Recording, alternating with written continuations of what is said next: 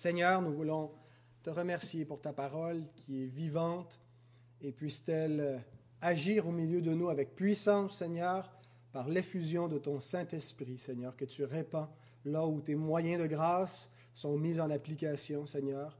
Alors nous prêchons ta parole, nous voulons l'écouter et y obéir, Seigneur. Nous te prions d'agir avec force au milieu de nous.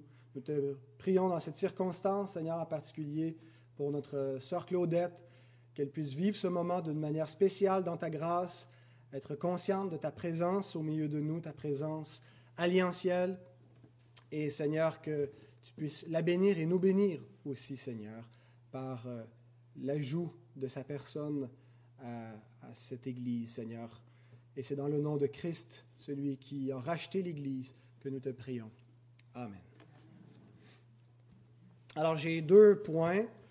Euh, mon premier, c'est que le chrétien est un membre du corps de Christ. Et le deuxième, je vous le dirai tantôt. Un des effets plutôt néfastes de l'évangélisation de masse, c'était de réduire le message biblique à être sauvé. On a réduit toute la question des, des, Écritures et, et, tout le message chrétien à peu près à cette question. Suis-je sauvé? Comment faire pour être sauvé? Et quand je dis réduire, je ne veux pas dire que c'est une petite question insignifiante. Au contraire, je pense que c'est la question la plus importante dans l'Écriture. C'est la question du salut, la question de, de, de, savoir si oui ou non nous, nous sommes sauvés. Et donc, ce n'est pas une petite question. Mais euh, le fait qu'on a éliminé pratiquement les autres questions dans ces efforts d'évangélisation de, masse, les grandes campagnes euh, nationale d'évangélisation, la, la télé-évangélisation. Euh, on a perdu beaucoup du reste du corpus euh, de ce que la Bible enseigne. Et ça a amené plusieurs à, considérer que la seule relation qui est importante dans la vie nouvelle, dans la vie chrétienne, c'est celle entre le pécheur et Dieu. En reconnaissant d'emblée que c'est la relation la plus importante, mais que ce n'a jamais été l'intention de Dieu de limiter la vie chrétienne à ce seul aspect. La vie chrétienne n'est pas limitée à la relation entre le pécheur et Dieu. C'est la, la, la, relation la plus importante pour les, les, chrétiens, comment ils se sont face à Dieu, mais euh, notre communion à Dieu, même notre communion directement à Dieu, est toujours définie au sein d'une communauté. C'est Antoine qui nous faisait remarquer dans une, série d'études qu'il avait apporté les mercredis soirs sur le thème de la communion, euh, que toutes les images que l'Écriture nous donne par rapport à notre communion que nous avons avec Dieu sont des images qui impliquent une communauté. La communion des croyants, des chrétiens avec le Dieu vivant est une communion euh, ecclésiale en Église. Alors, nous sommes comparés à un corps dont Christ euh, euh, est, la tête. Et donc, nous ne sommes pas seulement en communion directement avec lui, mais c'est avec un corps que nous sommes en communion avec lui. Nous sommes comparés à un édifice et, nous sommes des pierres vivantes qui composent cet édifice et Christ est la pierre angulaire. Alors, il n'y a, pas, a pas juste l'individu seul qui est en communion avec Dieu, mais c'est toujours au sein d'une communauté. Nous sommes comparés euh, aux sarments qui sont greffés à un cep, à un plant de vigne. Et donc, il y a, plusieurs euh, sarments qui sont sur, sur le cep. Et d'ailleurs, même le mot communion, hein, euh, Antoine le soulignait dans son enseignement, commune union. C'est une union qui est commune.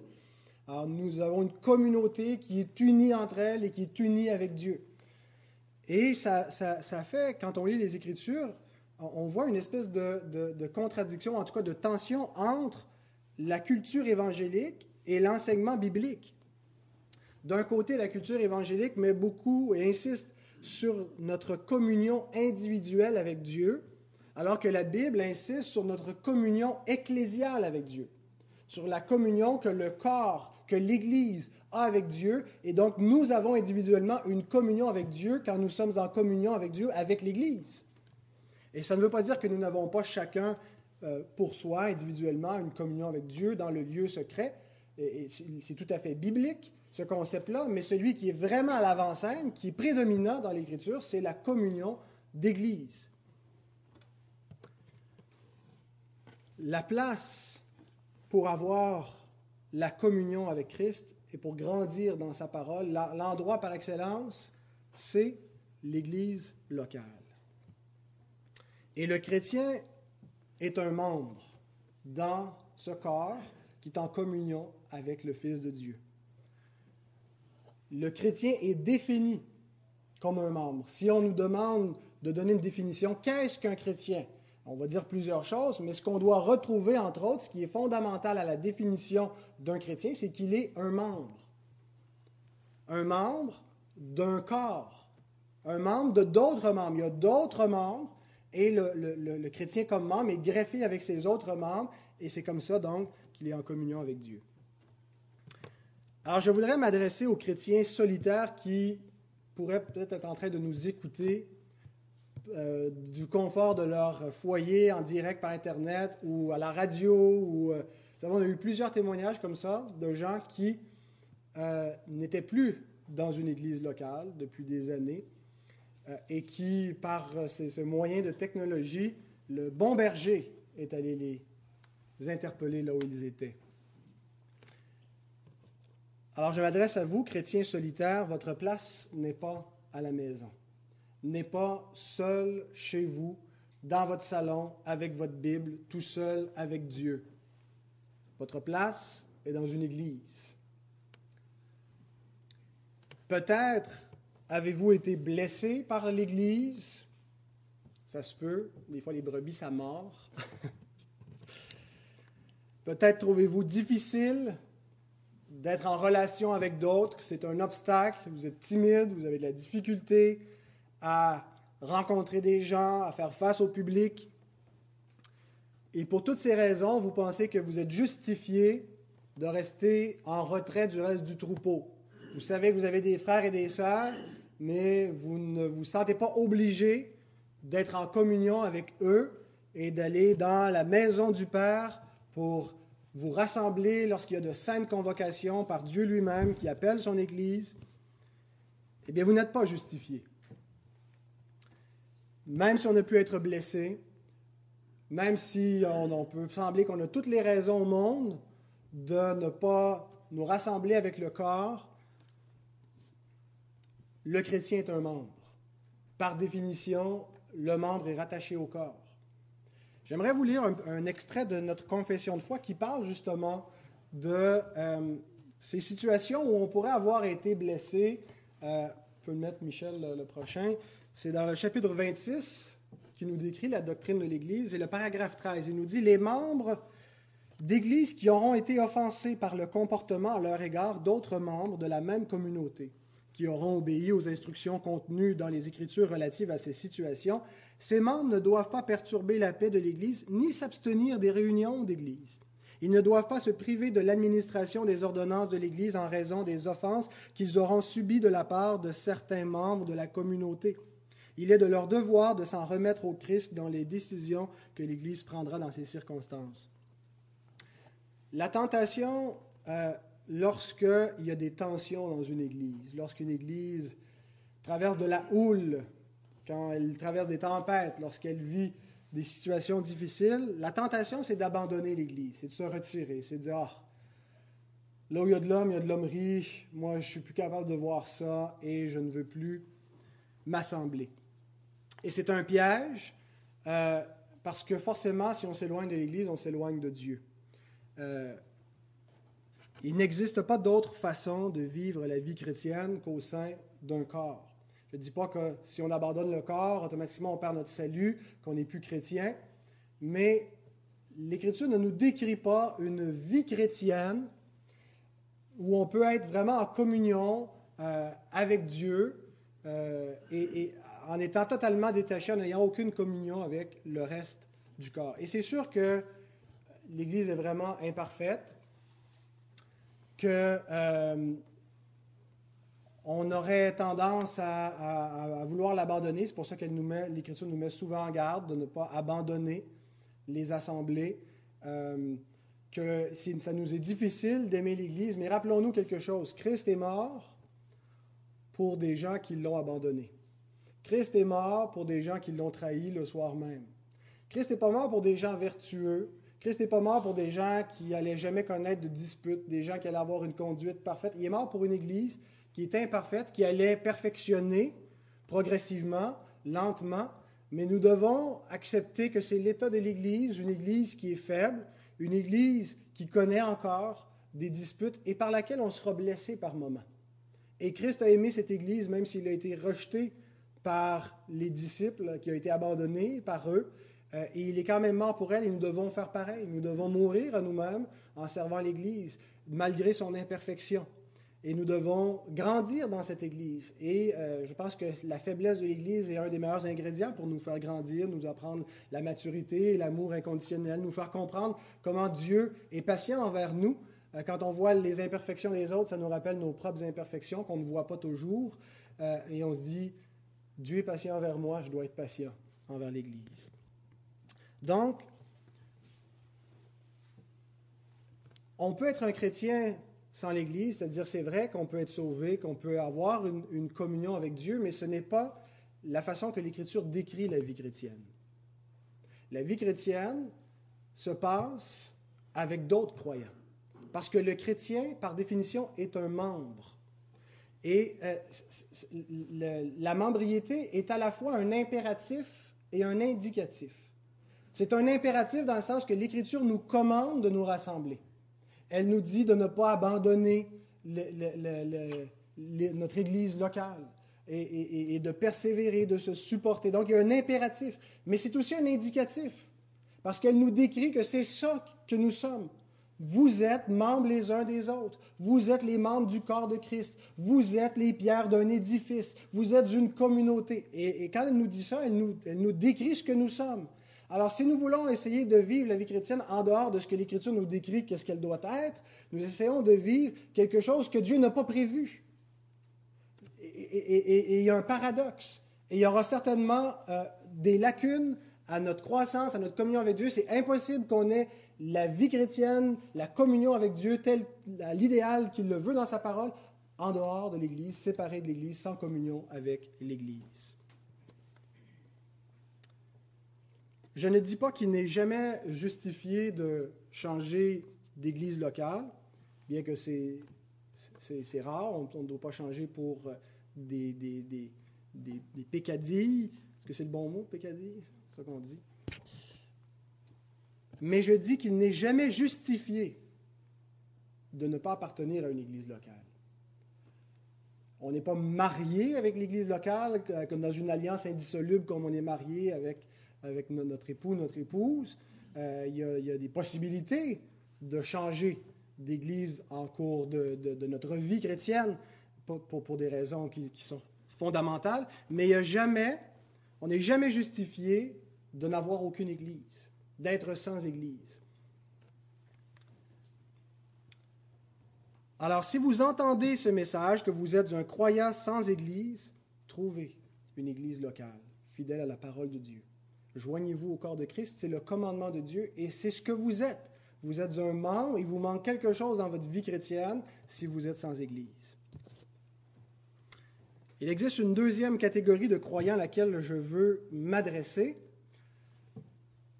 qui n'appartiennent pas à une Église locale, mais qui ne sont pas comme la première catégorie, ils ne sont pas solitaires, ils ne sont pas des chrétiens seuls à la maison, sans communion.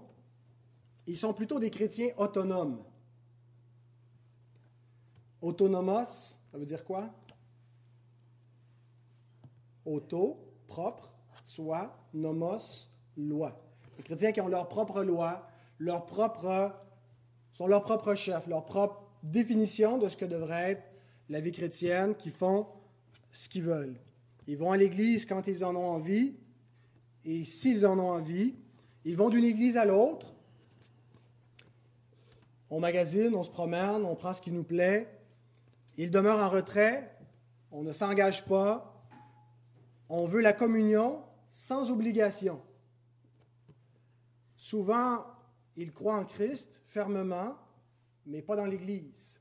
ne croient pas dans l'Église, ils ne croient pas que, une, que ça fait partie euh, clairement des injonctions de Dieu pour notre vie, d'être fidèle à une assemblée locale, d'être soumis à une assemblée locale, à la structure locale que Christ établit. Et l'Église parfaite pour eux, c'est celle qui est prête à les accommoder, qui les dérangera pas dans leur vie privée, qui leur posera pas de questions, qui n'insistera pas pour qu'ils s'engagent ou qu'ils soient baptisés ou quoi que ce soit, qui va pas se mêler de leur vie. Laissez-moi juste m'asseoir tranquille, recevoir, avoir la communion sans obligation. Eh bien, j'aimerais dire à qui que ce soit qui a cette conception-là de l'Église locale que votre conception de l'Église et de la communion n'est pas biblique. La Bible ne présente pas l'Église comme une communauté informelle, improvisée. On s'improvise une Église, on est deux ou trois rassemblés, on est une Église, avec laquelle on a des accointances occasionnelles comme ça nous plaît. L'Écriture présente l'Église comme une communauté d'alliance. Pensez à ce mot, le mot alliance. C'est un mot qui veut dire tout sauf improvisation, qui veut dire tout sauf informel. Il y a l'idée d'appartenance, d'engagement, même de quelque chose de formel. L'Église est une communauté d'alliance qui appartient à Dieu. C'est le peuple de Dieu qui est formé de membres qui sont liés les uns aux autres. Les membres du corps de Christ qui sont en alliance avec Dieu dans la nouvelle alliance et qui sont en alliance les uns avec les autres dans la nouvelle alliance. Donc le chrétien est un membre. Et aucun membre n'est autonome du reste du corps.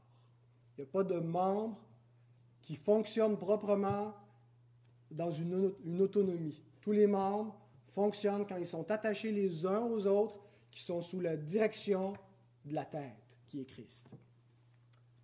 Alors voilà pour mon premier point, le chrétien est un membre. Mon deuxième point, les membres sont au service les uns des autres. j'aimerais décrire brièvement, de manière plutôt générale, la relation qu'ont les membres entre eux. Et je vais dire trois choses. Premièrement, les, les, les membres n'existent pas pour eux-mêmes.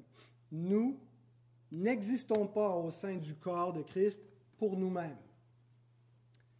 Romains 12, verset 5, nous avons lu ainsi, nous qui sommes plusieurs, nous formons un seul corps en Christ et nous sommes tous membres les uns des autres.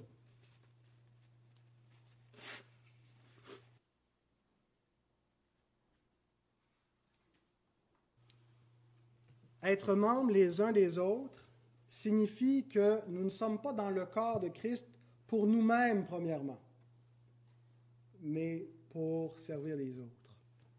Donc nous n'existons pas pour nous-mêmes. Tout ce que ma main droite peut faire d'utile dans son existence, c'est principalement pour les autres membres de mon corps. Elle peut se gratter un peu difficilement, mais ça va aller mieux si c'est ma gauche qui s'en occupe. Les membres sont au service des autres. Le membre n'est pas désigné pour son propre service, n'existe pas pour lui-même, pour son propre avantage, mais existe pour le bénéfice et les avantages des autres membres de, notre corps. Et l'image que Paul emploie du corps, il veut faire sortir cette vérité-là dans notre corps physique pour l'appliquer au corps spirituel qui est l'Église. Nous sommes membres les uns des autres pour le bénéfice des autres. Nous n'existons pas premièrement pour notre propre avantage, mais pour les avantages de nos frères, de nos sœurs. C'est ce que nous lisons dans l'épître de Pierre également. 1 Pierre 4, verset 10, il dit Comme de bons dispensateurs des diverses grâces de Dieu, que chacun de vous mette au service des autres le don qu'il a reçu. Nous sommes les dispensateurs des diverses grâces. Dieu a des grâces en abondance et la façon que Dieu veut distribuer sa grâce, ses grâces, ses bénédictions, ce n'est pas le mot grâce au sens de salut, mais c'est le mot grâce au sens de, de bénédiction, de bienfait il place des grâces dans des personnes qui ont été rachetées par le Christ et qui ont des dons qui sont maintenant sanctifiés par par Dieu, par la connaissance que ces personnes-là ont de Dieu, et leurs dons personnels, leurs talents, leurs capacités, leurs avoirs, tout leur être, toute leur vie, vient enrichir le corps.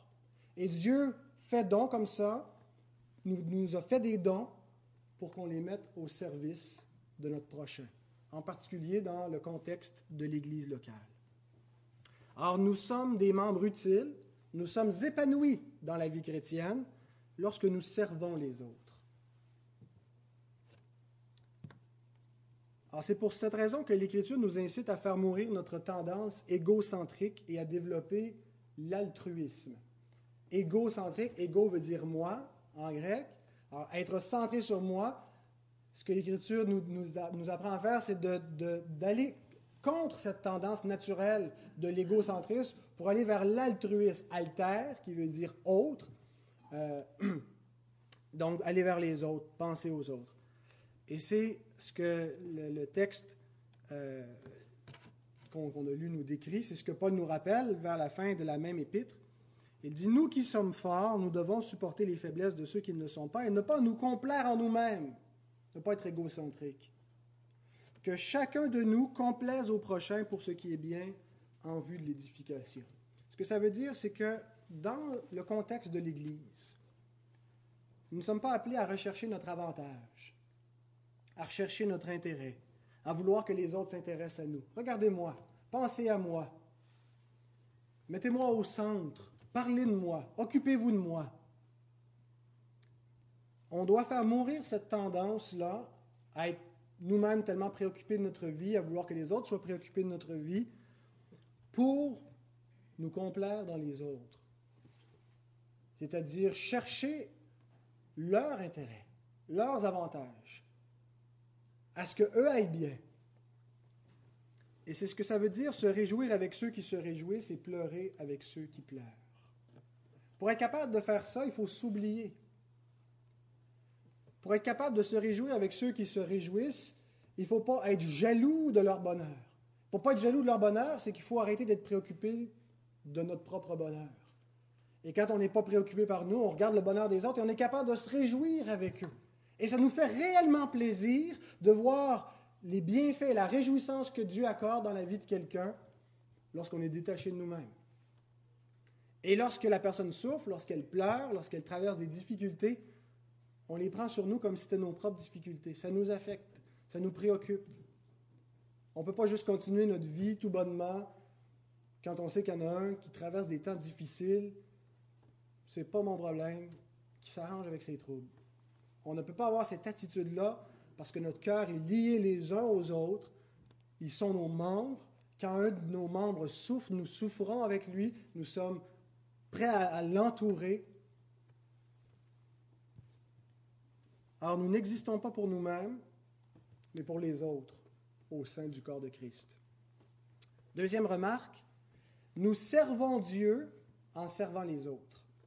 Alors, mon deuxième point consiste à définir la relation que nous avons, la relation de service que nous avons les uns avec les autres. Le premier sous-point de ça, c'est de montrer que nous devons changer d'attitude, de ne pas être préoccupés par nous. Nous n'existons pas pour nous-mêmes et pour les autres. Mais, et deuxièmement, pour servir Dieu, ou plutôt nous servons Dieu quand nous servons les autres. Dieu n'a besoin de rien. C'est drôle quand on parle de servir Dieu parce que Dieu n'a besoin de rien. Il est par définition le seul être véritablement autarcique. Ce que ça veut dire, Nathan, autarcique. Ça veut dire qu'il n'a pas besoin de rien. Il se suffit à lui-même. Dieu n'a pas besoin de personne, n'a pas besoin euh, d'air ou de nourriture ou de boire quoi que ce soit. Il est autosuffisant, il vit éternellement, il, dans sa Sainte Trinité, dans son Saint Conseil, euh, où il est trois personnes en, un, il est autosuffisant. Alors pourquoi comment est-ce qu'on peut servir Dieu?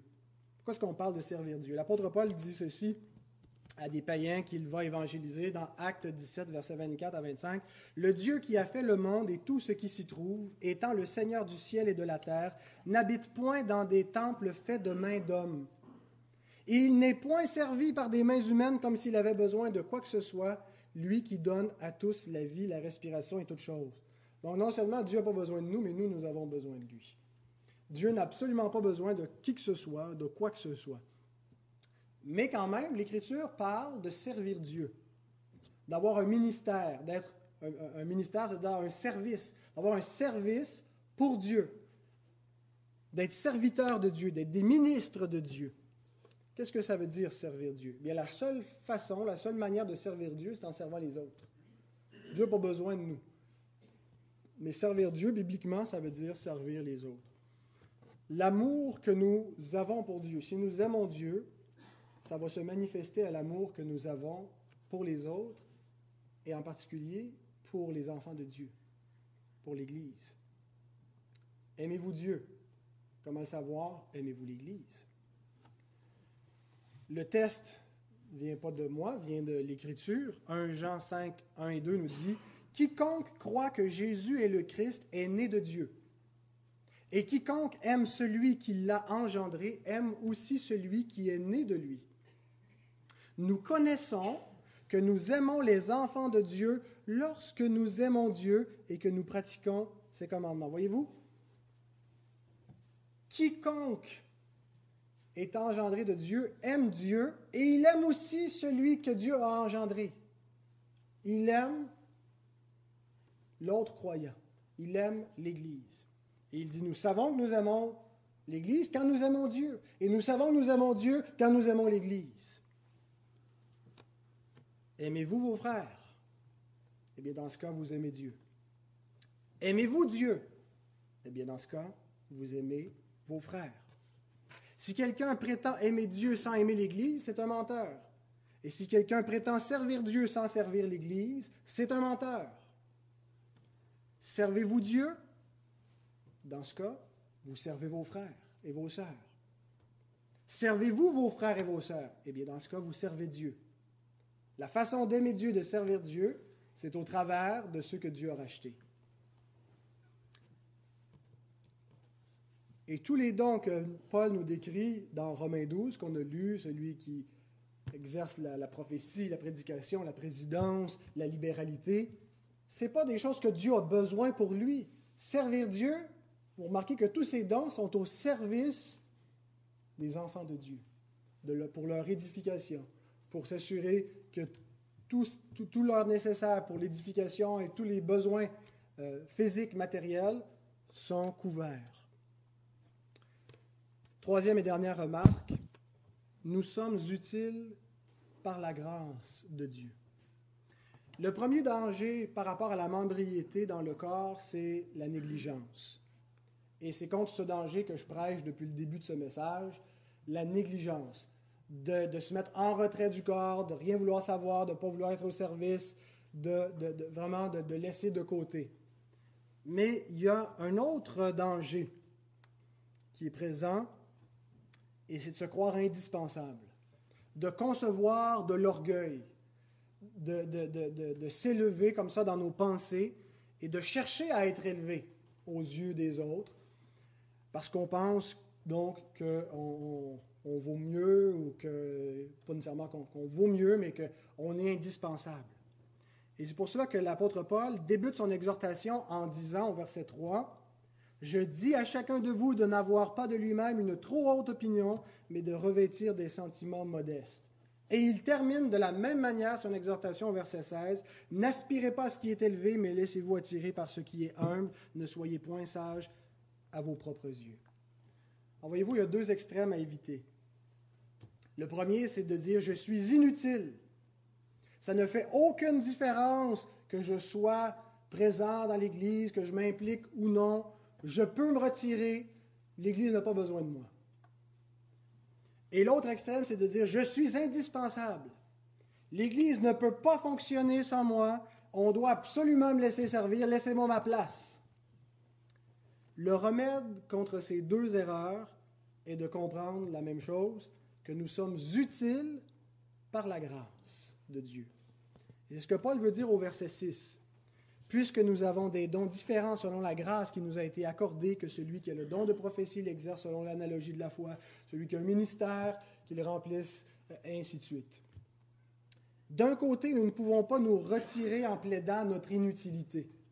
Pourquoi? Parce que nous avons des dons, parce que nous sommes un don. Dieu nous a donné à l'Église, il nous donne les uns aux autres. Et si quelqu'un pense qu'il n'a pas été un don, il comprend mal ce qu'il est. Il est un don que Dieu a fait au corps, il est un membre utile. Alors nous ne pouvons pas plaider notre inutilité en, gardant le retrait, en restant chez nous, ou en voulant venir juste en recevant sans donner.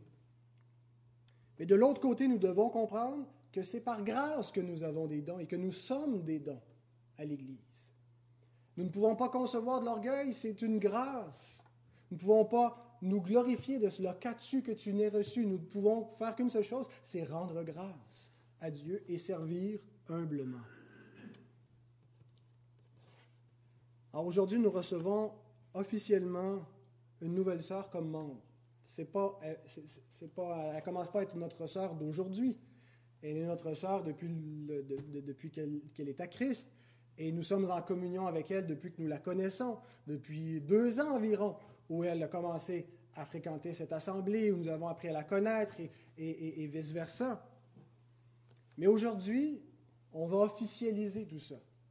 On va rendre grâce devant Dieu pour le don qu'il fait à l'Église de cette sœur, qui ne veut pas juste avoir une relation informelle, mais qui veut vraiment célébrer qu'elle est un membre du corps de Christ et qu'elle est reconnue par nous comme telle et qu'elle reconnaît l'Église comme un corps également qui appartient au Seigneur. Alors nous devons rendre grâce à Dieu. Rendons grâce à Dieu pour Claudette, qui ajoute, qui est un, un ajout aux membres, au corps de Christ. C'est un don que le Seigneur nous fait. Et plus le corps comme ça grossit, se multiplie avec des dons différents, plus il y a une richesse dans le corps, une diversité de dons, une plénitude de dons. Et chère Claudette, tu entres dans cette église, le Seigneur te donne. Tu y entres pour y servir Dieu en aimant tes frères, en servant l'église. Et la disposition qui doit être dans ton cœur, c'est pas celle, premièrement, de dire qu'est-ce que je vais recevoir, mais qu'est-ce que je vais donner à cette église. Mais en même temps, en entrant dans cette Église, tu trouves une trentaine de membres qui sont à ton service, qui sont là pour t'aimer, pour te donner. Et c'est au travers de cette communion-là aussi que tu vas goûter la communion avec Dieu, que tu vas recevoir le service de Dieu. Alors nous formons un corps, il y a plusieurs membres et chacun est au service des autres. La beauté et l'efficacité de cette disposition vient du Seigneur lui-même. Termine en vous lisant ce dernier verset, Éphésiens 4, verset 16. C'est de lui et grâce à tous les liens de son assistance que tout le corps, bien coordonné et formant un solide assemblage, tire son accroissement selon la force qui convient à chacune de ses parties et s'édifie lui-même dans la charité. Méditez sur ce verset. De lui, c'est son don, ça vient du Seigneur. Et c'est grâce à lui, c'est lui qui continue d'opérer, qui assiste le corps. Tout le corps qui est bien coordonné, on voit qu'il y a une diversité qui forme un solide assemblage. Le Seigneur donne de la force dans chacune des parties. Nous sommes différents, on a des dons différents, on a des forces et des faiblesses différentes. Mais ce corps s'édifie lui-même. Comment sommes-nous édifiés? On n'est pas édifiés chacun individuellement, chacun pour soi. Le corps s'édifie lui-même lorsque les dons sont mis au service. C'est comme ça que nous, nous sommes construits, que nous grandissons dans la connaissance de Dieu, dans l'amour de Dieu. Le corps s'édifie lui-même par l'œuvre que le Seigneur fait au travers du corps. C'est lui, par sa force, par son assistance, par la présence de son esprit, qui agit, qui fait que nous sommes ce corps, ce solide assemblage.